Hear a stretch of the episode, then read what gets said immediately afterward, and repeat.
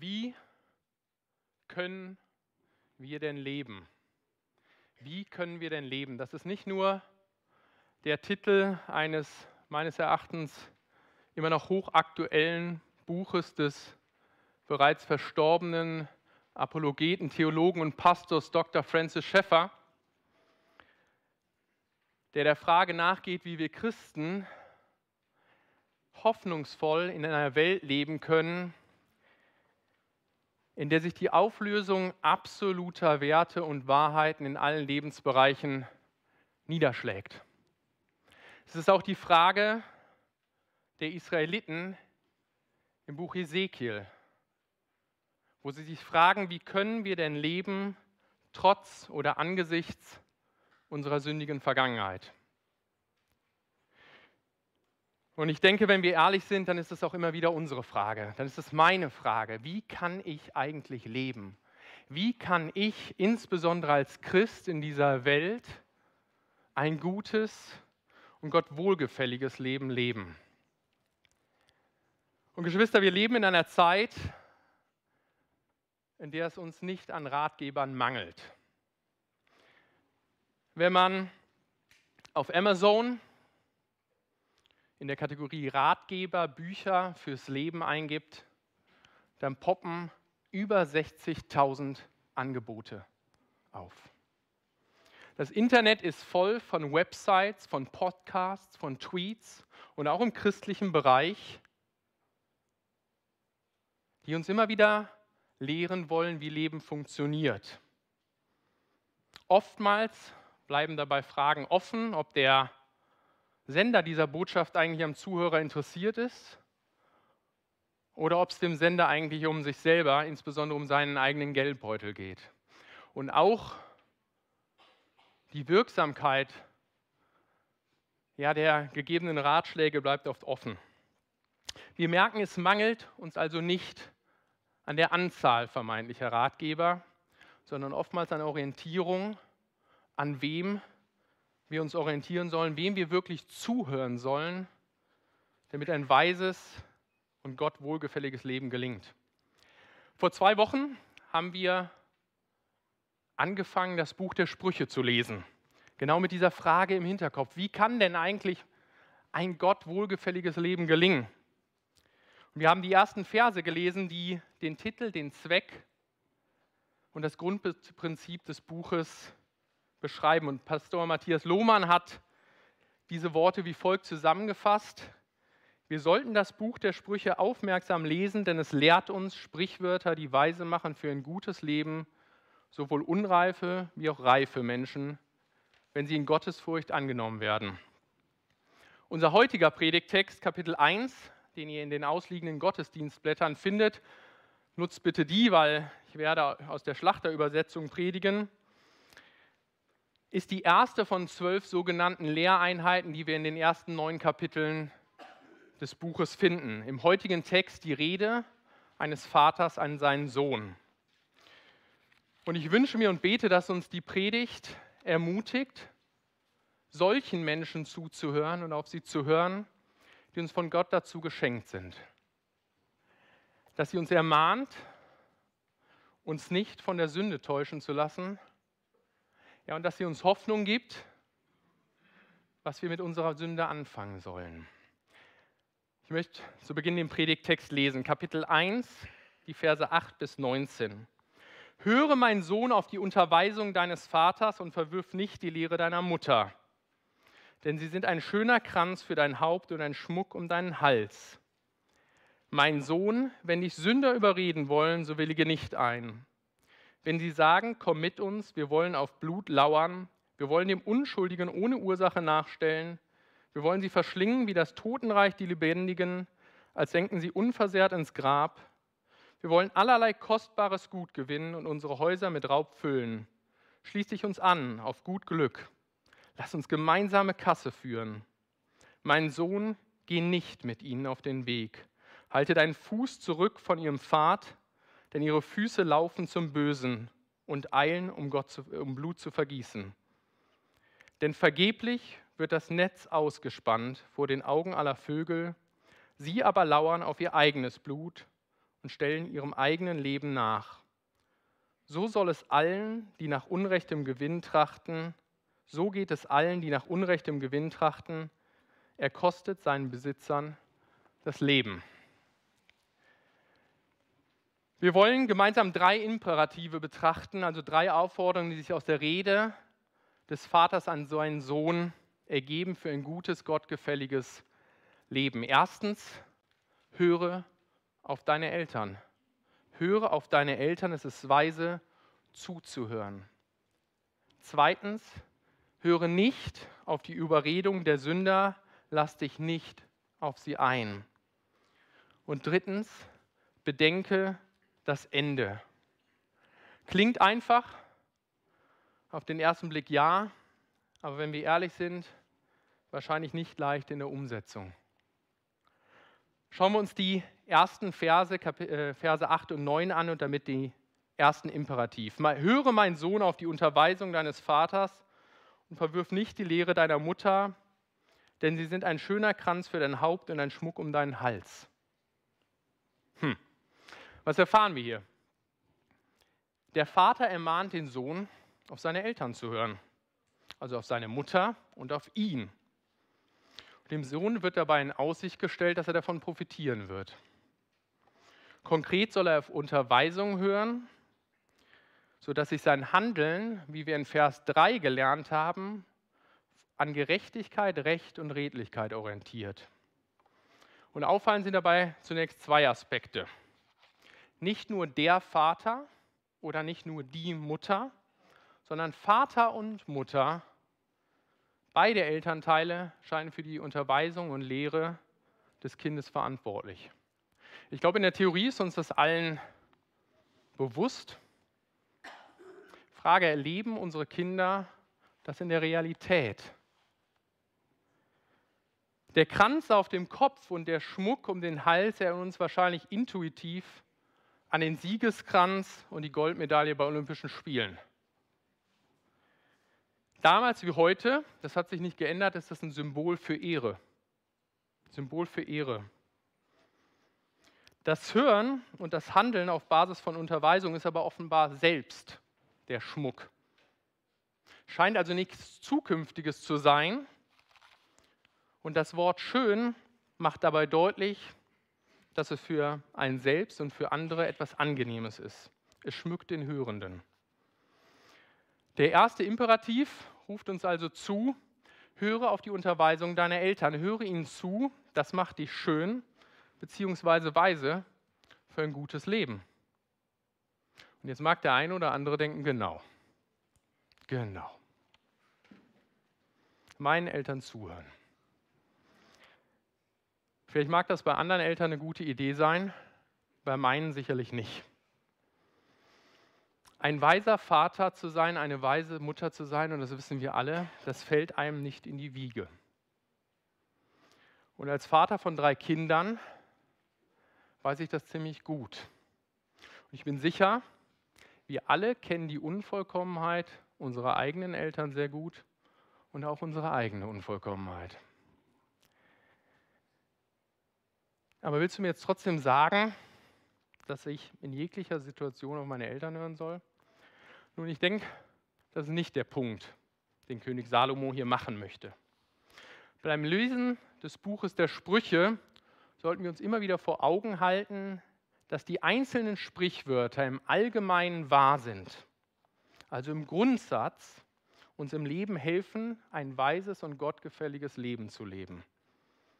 Und der Zweck dieser Sprichwörter besteht nicht darin, ein Thema völlig erschöpfend und von allen Seiten zu betrachten, sondern eine Lektion so zu lernen, dass die Grund, äh, grundsätzliche Wahrheit einprägsam ist und uns hilft, wie gesagt, ein weises und gottgefälliges Leben zu leben, weil das ist ja das, wonach wir hoffentlich als Christen streben. König Salomo kannte die Fehler seines eigenen Vaters.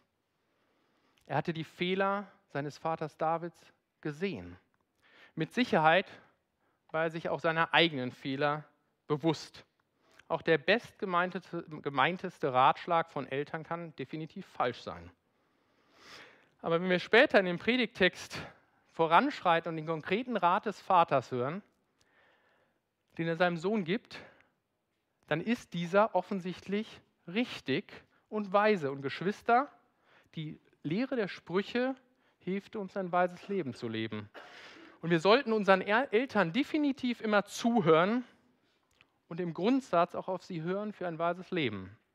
Die Ratschläge werden uns von Menschen gegeben, die weitaus mehr Lebenserfahrung haben als wir und sich wahrscheinlich deutlich mehr um uns sorgen, als wir uns wahrscheinlich jemals um uns selbst sorgen werden.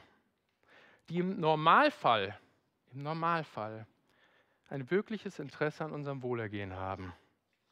Gott setzt Autoritäten ein, denen wir erstmal grundsätzlich zuhören sollten und auf sie hören sollten. Wird es Ausnahmen geben? Ja. Sollten deine Eltern dich auffordern, zu sündigen, sollst du natürlich nicht auf sie hören. Wir sehen einige Beispiele im Alten und auch im Neuen Testament, dass gottesfürchtige Menschen nicht auf Autoritäten gehört haben, weil sie damit gegen Gottes Gesetz verstoßen hätten. Wir denken an Josef, der die Anweisungen der Frau des Potiphars nicht folgte. Wir denken an Daniel, der die Anweisungen der Regierung nicht beachtete, nicht zu beten. Die Apostel beachteten die Anweisung des Hohen Rates nicht, nicht in Jesu Namen zu sprechen. Und in jedem dieser Fälle hatten sie recht. Sie hatten recht mit ihrem Ungehorsam. Aber halten wir uns vor Augen, das sind Ausnahmen, die uns im Wort Gottes präsentiert werden. In unserem Predigtext gilt die allgemeine Weisheit der Sprüche. Höre auf deine Eltern, ja höre ihnen zu, nimm ihre Unterweisung an, im Allgemeinen werden deine Eltern, insbesondere gottesfürchtige Eltern, für dich ein Zugang zur Weisheit sein. Und Gottes Wort sagt uns, dass wir auf sie hören sollten. Und ich persönlich darf sagen, dass ich froh bin, dass ich das auch mit bald 40 Jahren noch erleben darf, dass meine Eltern mir ein Zugang zur Weisheit sind. Vielleicht mehr heute, als ich das als Kind wahrgenommen habe. Und Paulus sagt uns im sechsten Kapitel des Epheserbriefes, ihr Kinder seid gehorsam euren Eltern in dem Herrn, denn das ist Recht. Und er erinnert uns daran, dass das, die erste, dass das das erste Gebot mit einer Verheißung ist. Damit es dir gut geht und du lange lebst auf Erden. Und das waren Gottes Gedanken für das Volk Israel, für die Epheser und auch für uns heute noch. Sie gelten für die privilegiertesten Familien wie für die ärmsten, für die frommsten, wie auch für die weniger frommen Eltern haben die grundlegende Verantwortung für ihre Kinder und Kinder, Kinder sollten ihren Eltern entsprechend zuhören. Fordert uns dies heraus? Wenn wir ehrlich sind, ja.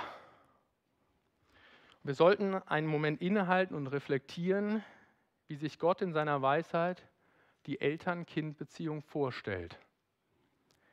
Gott beabsichtigt, dass wir zuallererst unterwiesen werden sollen von den Menschen, die uns lieben werden und dass wir Liebe erfahren von den Menschen, die Autorität über uns haben.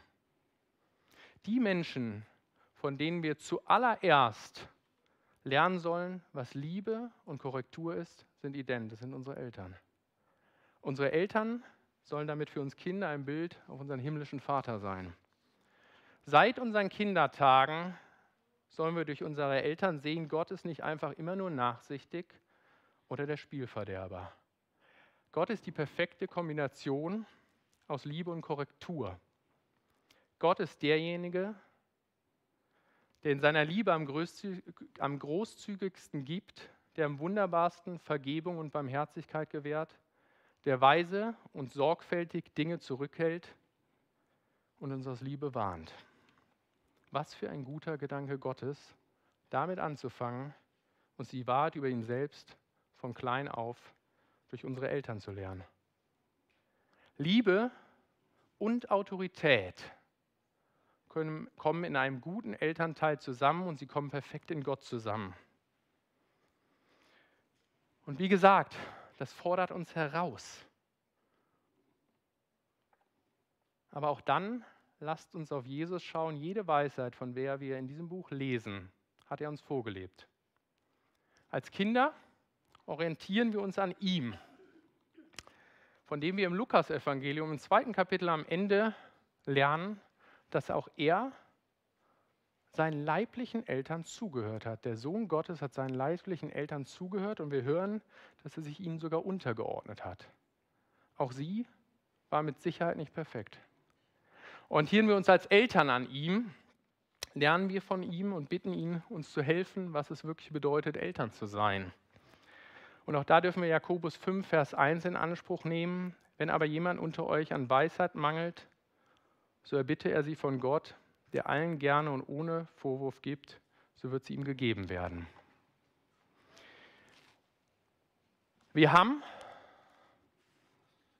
am Sonntag genau das gesehen. Ich weiß nicht, wem das aufgefallen ist, wie viele der Täuflinge am Sonntag davon Zeugnis gegeben haben, dass Gott genau das Hören auf die Worte ihrer Eltern dazu genutzt hat, dass sie zum lebendigen Glauben an Jesus Christus gekommen sind. Das ist der Schmuck. Das ist real. Das durften wir als Gemeinde erfahren. Und ich gehe davon aus, dass viele von uns in dieses Zeugnis mit ihrer eigenen Geschichte einstimmen können. Jetzt stellt sich die Frage, nehmen wir jetzt den Vers und denken uns, wir sollten ausschließlich auf unsere Eltern hören. Ich hoffe, es ist uns allen klar, dass die Antwort lautet Nein. Manche Kommentatoren denken sogar, dass der Vater einfach eine Rolle ist, die der Autor als Plattform für seine Lehre nimmt. So wurden die Sprüche für unsere Unterweisung geschrieben und jetzt sitzen wir hier alle zusammen, genauso wie war das gedacht, und studieren die Sprüche, um ein weises und Gott wohlgefälliges Leben zu leben. Und obwohl wir nicht die physischen Kinder dieses Vaters sind, der hier spricht, sollten wir definitiv auf seine Worte hören. Korrekt bedeutet dies dann aber auch, dass unsere Eltern nicht die einzigen Menschen sind, denen wir zuhören sollten. Und wir wissen hoffentlich auch, dass die Bibel, Gottes offenbartes Wort an uns, der ultimative Maßstab und Ratgeber sein soll, an dem jeder Rat und Ratgeber sich messen lassen muss. Ein Prinzip Gottes aber, welches wir in seinem Wort sehen, ist, dass erfahrene Christen, unerfahrenen Christen die Bibel lernen sollen, damit unerfahrene Christen im Glauben wachsen und wiederum anderen Gottes Wort weitergeben können. Die Wahrheit über Gott finden wir nicht in unserem eigenen Herzen. Gott offenbart sich in seinem Wort das wir miteinander teilen sollen. Und ich hoffe, dass du das hier in der FEG München Mitte erlebst, dass du es ganz persönlich erlebst. Vielleicht bist du in deiner eigenen Familie der einzig Gläubige, sodass du deine Eltern nicht um Rat fragen kannst, zumindest in Glaubensfragen. Wie gut, dass Gott uns in die Gemeinde gestellt hat, in eine geistliche Familie, wo erfahrenen Christen zuhören dürfen die uns zu Müttern oder Vätern im Glauben werden dürfen. Und ich hoffe, das ist etwas, was du erlebst. Und Geschwister, in Vorbereitung auf diese Predigt, da habe ich einigen erfahrenen Lehrern und Ältesten zugehört, die Gottes Wort viel besser kennen als ich, die Gott viel besser kennen als ich. Und was ich hier weitergebe, das sind die Gedanken, die ich von ihnen gelernt habe über Gottes Wort. Lasst uns bedenken, dass das Hören die erste spezifische Ermahnung in dem Buch der Sprüche ist.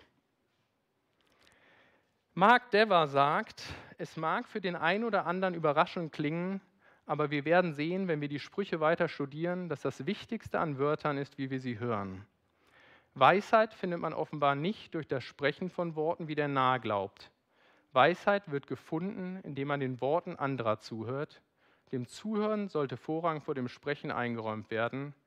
Dabei bedeutet Hören nicht nur zuhören, sondern auch danach zu handeln. Und in der Predigt vor zwei Wochen haben wir genau das gehört, dass sich wahre Weisheit gerade darin zeigt, dass wir erkennen, wie viel wir noch zu lernen haben. Dass verständige Menschen auf den Rat anderer hören, weil sie weise genug sind, ihre eigene Begrenztheit zu erkennen. Welch ein Privileg, in die Gemeinde gestellt zu sein, wo wir von anderen Geschwistern über Gott lernen dürfen. Und ich möchte uns Jungen im Alter und oder Glauben auch zurufen, ihr seid mit euren Herausforderungen und Lebensfragen nicht allein. Hört solchen zu, die schon länger mit Jesus gehen, lernt von ihren Erfahrungen, macht euch verletzbar, stellt die dummen Fragen, profitiert von ihnen. Streckt euch aus nach euren leiblichen und oder geistlichen Eltern. Und ihr, die ihr mittleren Alters seid, hört nicht auf zuzuhören, gerade in der Rush-Hour des Lebens, wo es meines Erachtens die Tendenz gibt, insbesondere bei uns Männern, die Dinge mit uns selber auszumachen. Hört weiterhin euren leiblichen oder Geist und oder geistlichen Eltern zu und seid bereit, auch euren Kindern und anderen Menschen geistliche Eltern zu sein. Und ihr Alten, in Alter und oder Glauben, hört nicht auf zuzuhören. Seid uns darin ein Vorbild. Es wird für euch und uns zum Segen. Und Geschwister, vor neun Jahren sind meine Frau und ich in diese Gemeinde gekommen, weil wir uns danach gesehnt haben, dass wir Geschwister sehen dürfen, die schon ein Stück weit weiter auf dem Lebensweg sind, die uns raten können, damit man nicht immer selber jegliche Erfahrung machen muss. Und ich hoffe, wir sind uns bewusst, was für ein Segen das ist, dass Gemeinde bedeutet, dass Jung und Alt da sind. Gemeinde bedeutet nicht, dass nur, wie man in Neudeutsch sagt, meine Peer Group da ist, sondern dass genau der Segen der Gemeinde, dass Jung und Alt da sind. Und ich hoffe, wir beten dafür, dass sich unsere Gemeinschaft durch die Bereitschaft zu hören auszeichnet, von den Diakonen bis zu den Ältesten, vom neuesten Mitglied bis zum ältesten Mitglied. Wir wollen eine Gemeinschaft sein, die hoffentlich zuhört, zuallererst und zu allerletzt auf den himmlischen Vater und auf sein Wort, insbesondere aber auch auf die, die in Verantwortung sind, nie blauäugig oder völlig unkritisch, aber immer mit echtem und ehrlichem Respekt, denn hinter aller Autorität steht am Ende Gott selbst. So sagt es sein Wort. Beten wir, dass wir Menschen sind, die einander Vorbilder in demütiger Belehrbarkeit sind.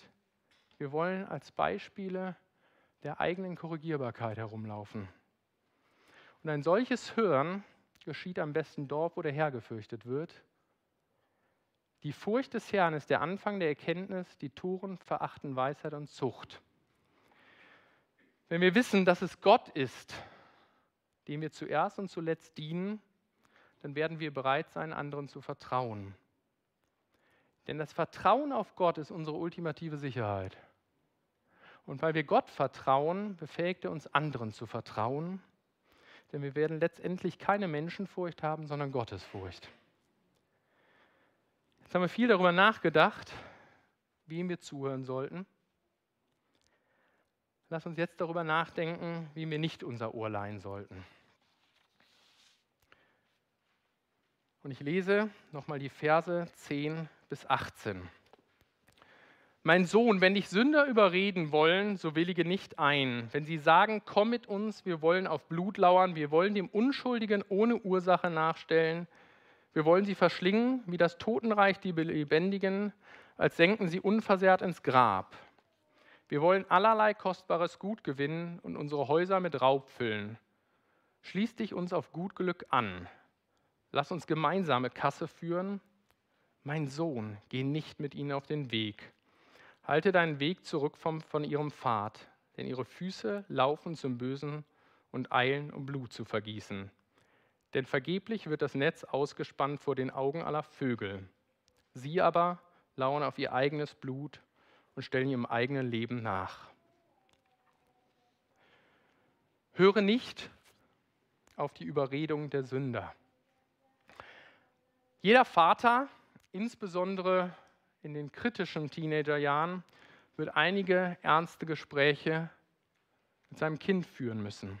Ich hoffe, dass wir sie führen. Und wahrscheinlich ist das der Kontext, in dem dieses Wort spricht. Oder das ursprüngliche Wort. Und jetzt eingebettet in das Buch der Sprüche soll es zu uns allen sprechen. Und halten wir kurz inne und stellen uns die Situation vor, wie der Vater seinem Jungen direkt in die Augen schaut und das gerade gelesene Wort an sein Kind richtet. Er scheint sagen zu wollen, Sohn, mein lieber Sohn, das ist die Art von Welt, in der du jeden Tag leben wirst. Das ist, was dich erwarten wird und ich möchte dir gerne raten, was du tun sollst. Was sehen wir hier? Wir sehen einen weisen Vater, der nicht die Realitäten dieser Welt versucht vor seinem Sohn zu verstecken.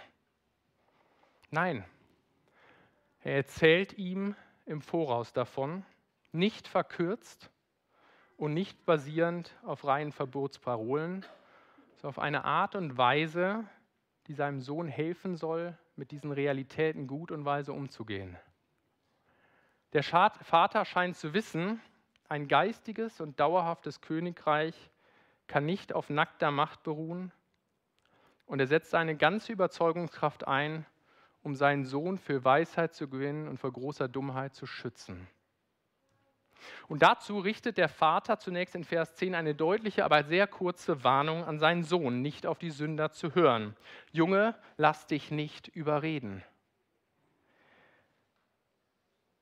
Aber er bleibt nicht bei dieser bloßen Warnung stehen, wie ich es leider oft tue mit meinen Kindern. Ich ertappe mich oft, dass ich es bei meinem kurzen, bloßen Appell ihnen gegenüber belasse, bestimmte Dinge nicht zu tun, weil sie nicht gut sind. Wie anders agiert der Vater hier? Der Vater, er nimmt sich die notwendige Zeit, seinen Sohn um, vollumfänglich zu belehren und ist ein Ausdruck seiner Liebe und Sorge um ihn. Zum einen sehen wir eine gute Anleitung für uns, wie wir unsere Kinder über die Natur und Konsequenz der Sünde lehren können. Und zuallererst wird jeder einzelne von uns selber gewarnt. Und wie tut der Vater das? Nach dem ersten Appell lässt er die Sünder zu Wort kommen. Dann folgt wieder ein deutlicher Appell, lass dich nicht auf ihren Weg ein. Zuletzt verdeutlicht der Vater die Folgen für den, der auf sich auf Sünde einlässt. Das wollen wir uns etwas genauer, diesen Vierklang, anschauen. Mein Sohn, wenn dich Sünder überreden wollen, so willige nicht ein. Und unweigerlich stellt sich uns die Frage, wer sind eigentlich die Sünder? Wer sind eigentlich die Sünder? Als Christen wissen wir ja, dass wir alle Sünder sind. Auch die weise Vaterfigur, die hier spricht, ist ein Sünder. Wir sind also die Sünder, von denen er uns hier warnt. Und je weiter wir in unserer Predigtreihe in den Sprüchen voranschreiten, werden wir sehen, dass uns wieder immer wieder zwei sehr widersprüchliche Weltanschauungen begegnen werden. Die der Weisheit und die der Torheit. Und diese beiden konkurrierenden Weltanschauungen werden jeweils von zwei Stimmen vertreten. Im Namen der Weisheit spricht unter anderem der Vater und im Namen der Torheit die Sünder. Und beide kämpfen vor allem durch ihre Rede um die Seele des Sohnes. Kurzum, die Sünder stehen hier bildlich für das Böse. Und ihr Wandel ist ein Abbild ihres Seins. Sie sind notorische Sünder ganz ohne Scham. Und für den Vater, aus den Worten des Vaters, klingt nicht die Frage, wird mein Sohn Ihnen überhaupt jemals begegnen, sondern für den Vater ist es einfach nur eine Frage der Zeit, wann Sie seinem Sohn begegnen. Und ich frage mich, ob wir Väter oder Mütter so mit unseren Kindern reden. Der Vater ist sich bewusst, was sein Sohn erleben wird, denn er warnt ihn. Wenn Sie sagen, komm mit uns, wir wollen auf Blut lauern, wir wollen dem Unschuldigen ohne Ursache nachstellen, Wir wollen sie verschlingen wie das Totenreich die Lebendigen, als senken sie unversehrt ins Grab. Wir wollen allerlei kostbares Gut und unsere Häuser mit Raub füllen. Schließ dich uns auf gut Glück an. Lass uns gemeinsame Kasse führen. Der Vater lässt die Sünder zu Wort kommen. Und es tut er in ähnlicher Logik, in ähnlicher Struktur, wie er den Sohn ermahnt hatte, auf Vater und Mutter zu hören. Die Sünder laden ein und präsentieren den Lohn. Und der Vater legt den Sündern dabei Worte in den Mund, die sowohl ihren Charakter verurteilen, als auch ihre Verführung entlarven. Die Rede, wenn wir sie genau lesen, ist gespickt mit negativen Worten. Und offensichtlich ist die Geschichte fiktiv, denn Verführer würden diese, äh, diese verurteilenden, ungeschminkten Worte, die ihre Taten als abscheulich enthüllen, kaum selbst gebrauchen, um jemanden zu verführen. Doch obwohl der Vater ihre Einladung dem Brüllen eines Löwen gleichstellt, verleiht ihr auch die Raffinesse einer Schlange. Der Vater zeigt dabei gegenüber seinem Sohn Verständnis hinsichtlich der Anziehungskraft der Sünde. Der Vater kennt sie aus seinem eigenen Leben, dass diese Anziehungskraft, diese Schwerkraft der Sünde real existiert. Ansonsten würde er seinen Sohn überhaupt nicht warnen und er würde auch uns nicht warnen. Ich hoffe, Geschwister, wenn wir unsere Kinder, wenn wir unsere Mitgeschwister, unsere Freunde ermahnen und ermutigen, der Versuchung der Sünde nicht nachzugeben, dass wir nicht den Anschein erwecken, dass Sünde für uns selbst keine Anziehungskraft hat, dass wir über den Dingen stehen. Im Zweifel treibt unsere Scheinheiligkeit das sich Unverstandene gegenüber erst recht zur Sünde aus reiner Entmutigung, dass er der Einzige ist, der mit Verlockung kämpft. Und ich glaube, oder ich habe in meinem eigenen Leben erfahren, dass wo Menschen wahrhaftig werden, wo Menschen wahrhaftig werden und authentisch werden und ehrlich werden, dass es mir da am einfachsten gefallen ist, ihren Rat anzunehmen. Nicht da, wo der andere zehn Meter über mir steht, sondern wo er deutlich macht, wir sind beide Bettler und ich zeige dir nur, wo es Brot gibt. Der Vater führt uns in aller Deutlichkeit die Brutalität der Sünde vor, um den Sohn zu warnen. Und doch zeigt er Verständnis für die Nöte des Sohnes, um ihn zu gewinnen. Komm, wir, wir, wir, schließ dich uns an, lass uns gemeinsam wie ihr Vater der, wie ihr Vater der Teufel die ersten Menschen verführte, so versuchen diese Sünder nun den Sohn zu umgarnen. Und kennen wir das? Dass wir in der Gesellschaft, in der Schule, im Studium, in der Ausbildung, im Beruf, in der Nachbarschaft, im Sportverein, wir können die Liste beliebig fortsetzen, nicht auch immer alleine dastehen wollen. Und sind wir dadurch teilweise versucht, Dinge mitzumachen, von denen wir wissen, dass sie nicht richtig sind?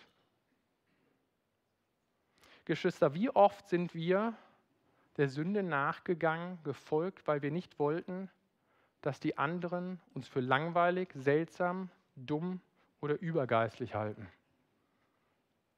Wo wir vielleicht solche Situationen noch mit der Möglichkeit zur Evangelisation gerechtfertigt haben. Und das ist keine Frage des Alters. Menschenfurcht ist ein Fallstrick. Wer auf den Herrn vertraut, der ist geborgen, lernen uns die Sprüche, Kapitel 29. Der vermeintliche Lohn, den die Sünder dem Sohn präsentieren, kostbares Gut, entpuppt sich am Ende einfach als Raub, also Dinge, die anderen gehören. Und von Gier getrieben sehen die Sünder keine Notwendigkeit, ihr kaltblütiges Morden an Unschuldigen zu rechtfertigen.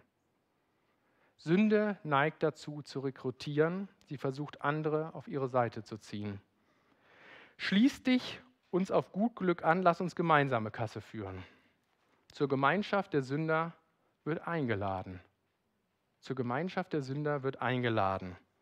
Komm mit uns, wir wollen auf Blut lauern, lass uns aber gemeinsam Kasse führen. Und die Frage ist, wie belastbar und dauerhaft kann diese Gemeinschaft sein? Welches Fundament hat sie? Hilf, hilf uns, ihnen die Kehle durchzuschneiden, aber keine Sorge, um dich kümmern wir uns. Um dich kümmern wir uns. Ob das erstrebenswert ist, kann, glaube ich, jeder selbst beantworten. Und nun, nachdem die Sünder gesprochen haben, ergreift der Vater wieder das Wort. Mein Sohn, geh nicht mit ihnen auf den Weg, halte deinen Fuß zurück von ihrem Pfad. Und das ist ein ziemlich eindeutiger Appell des Vaters. Wozu dich diese Sünder einladen, auch wenn es dich auf die eine oder andere Weise anzieht, lass dich nicht auf ihren Weg ein. Halte deinen Fuß zurück. Bedeutet, geh nicht zehn Meter mit ihnen, geh nicht fünf Meter geh nicht mit ihnen, geh nicht drei Meter mit ihnen, geh keinen Millimeter mit ihnen. Hört sich so einleuchtend an. Experimentiere nicht. Lass dich nicht blenden von der unverbindlich erscheinenden Einladung. Schließ dich uns auf gut Glück an. Schauen wir mal, dann sehen wir schon, sagt der Bayer, kann ich nicht, bin Rheinländer. Im Rheinland sagt man, hat noch immer gut gegangen. Aber Geschwister, kennen wir diese Lüge?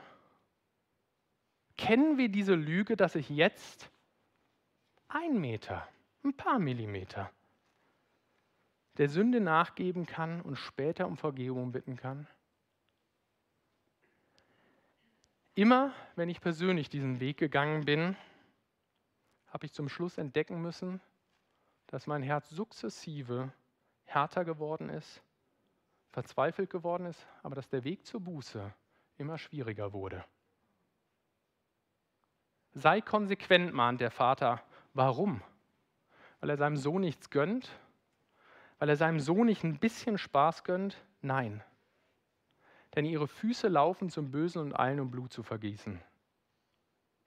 Sollte der Sohn jetzt noch nicht verstanden haben, wo die Reise hingeht, weil er sich hat blenden lassen von dem in Aussicht gestelltem Gut, gibt es nun keine Ausrede mehr für ihn.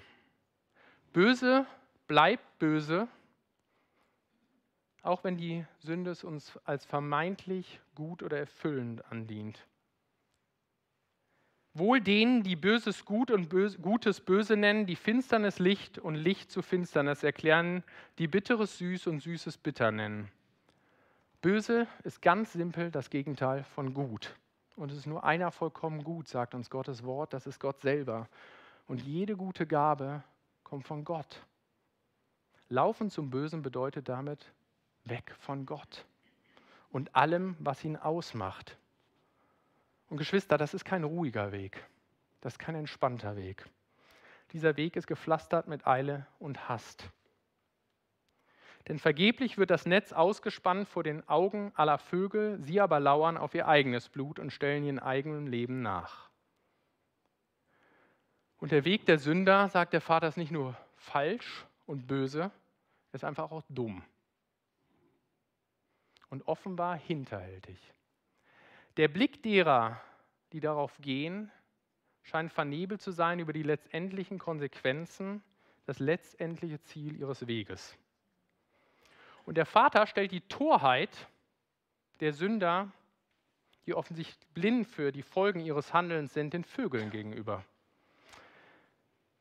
Wenn ein Netz vor den Augen eines Vogels gespannt wird, hat er den gottgegebenen Instinkt, dieser augenscheinlichen Falle auszuweichen.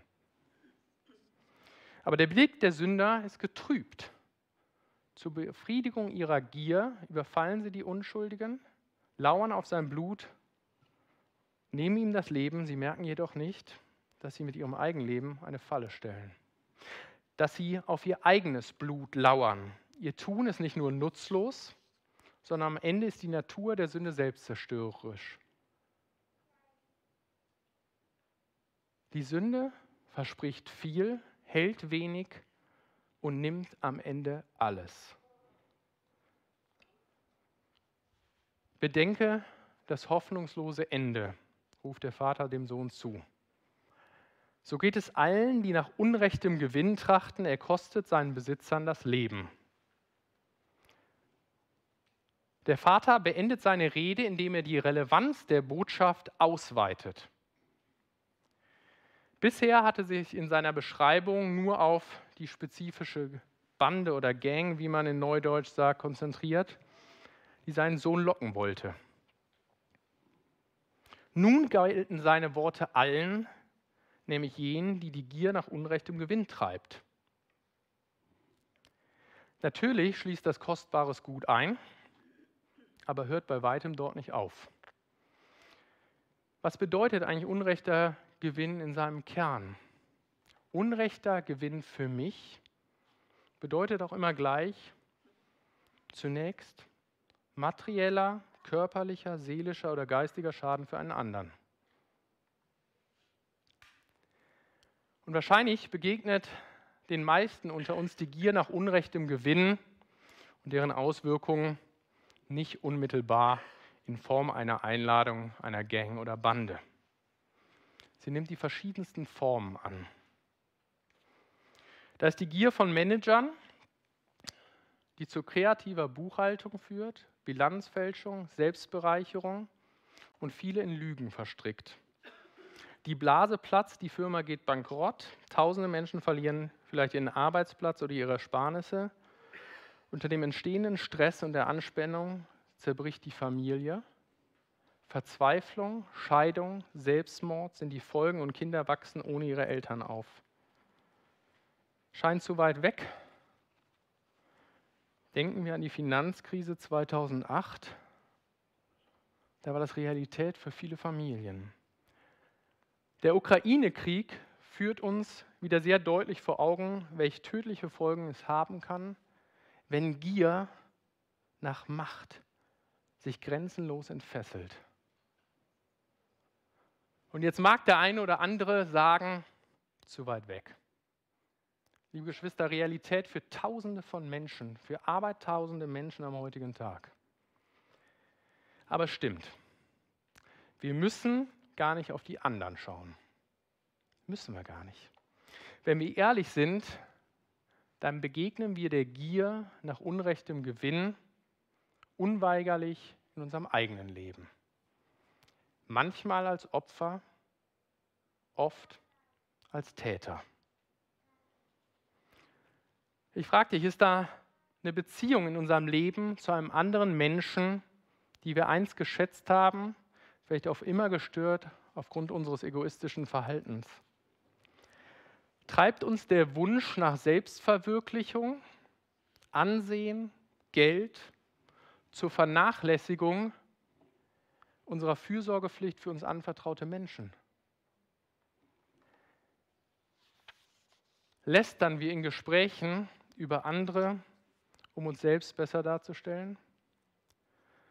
Und Geschwister, die Gier nach schändlichem Gewinn macht selbst vor dem frommen Dienst keinen Halt.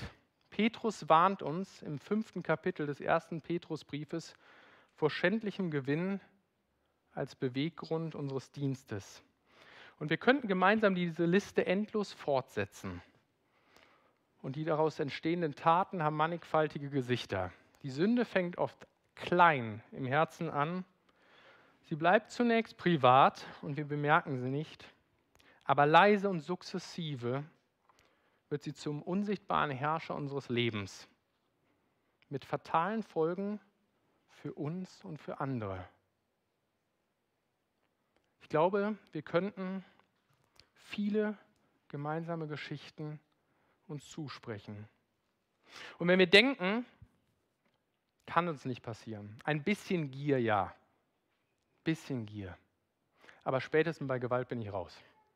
Spätestens bei Gewalt, da bin ich raus. König Salomo hatte einen deutlich realistischen Blick auf das Thema. Er war mittelbar das Ergebnis der Gier und der Gewalt seines Vaters Davids, der zur Vertuschung seiner sexuellen Gier den Ehemann von Bathseba umbringen ließ. Der spätere Mutter von Salomo. Und Geschwister, die Folgen für Menschen, die nach unrechtem Gewinn gieren, sind ebenfalls fatal. Der Vater macht das deutlich. Bedenke das hoffnungslose Ende solcher Menschen. Die Konsequenzen folgen nicht immer unmittelbar, aber am Ende kostet es dem Menschen sein Leben. Das gilt nicht für einige, sondern für alle. So geht es allen, die nach Unrecht im Gewinn trachten. Er kostet seinen Besitzern das Leben. Eine ernüchternde Aussage, denn wenn wir ehrlich sind, so bedeutet sie wirklich alle. Wer kann von sich nicht behaupten, dass Gier in seinem Herzen ist? Und deshalb ein Wort an alle, die Jesus Christus noch nicht als ihren Herrn und Heiland kennen, die Jesus Christus noch nicht als ihrem Herrn und Heiland nachfolgen. Der christliche Glaube ist sehr realistisch auf das, was wir die menschlich, die gefallene menschliche Natur nennen. Gottes Wort, die Bibel, macht uns deutlich, dass Gott der Schöpfer und souveräne Herrscher dieser Welt und des ganzen Universums ist. Er hat den Menschen geschaffen, dass wir ihm mit ihm in Gemeinschaft leben und uns ihm erfreuen, als seine Abbilder. Doch wir Menschen, wir haben nach anderen Dingen gegiert. Wir haben nach anderen Dingen begehrt als die, die Gott für uns vorgesehen hatte, nach unrechtem Gewinn. Und anstatt unseren Schöpfer anzubeten und ihm Ehre zu bringen, haben wir gegiert, uns eigene Ehre zu schaffen. Und in Rebellion gegen Gott haben wir uns zum Ungehorsam gegen ihn hinreißen lassen, ja entschieden und die Sünde gewählt. Und Sünde ist Ungehorsam gegenüber Gott. Wir alle verdienen sein Gericht, sagt sein Wort und stehen von Natur aus unter seinem gerechten Zorn. Und dieses Begehren gegen Gott kostet alle Menschen das Leben. Aber Christen haben Hoffnung. Christen haben eine Hoffnung, weil vor 2000 Jahren Jesus Christus, der Sohn Gottes, Mensch wurde und das Leben auf Erden hier gelebt hat, welches wir hätten leben sollen. Er war der wirklich einzig Unschuldige, der auf dieser Erde gewandelt ist und dessen Blut unschuldig vergossen wurde. Die Sünder haben ihm nachgestellt und am Kreuz sein Blut vergossen.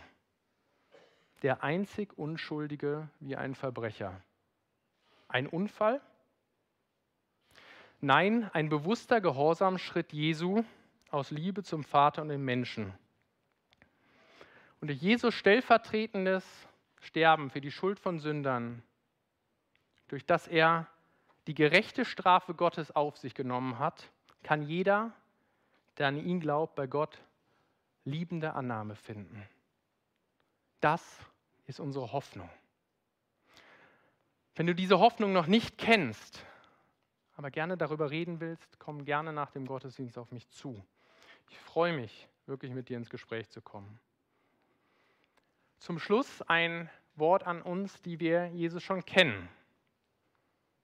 Ich hoffe, wir lassen uns wieder neu von der Natur der Sünde warnen und bedenken, dass die Versprechungen, die sie uns macht, Lügen sind.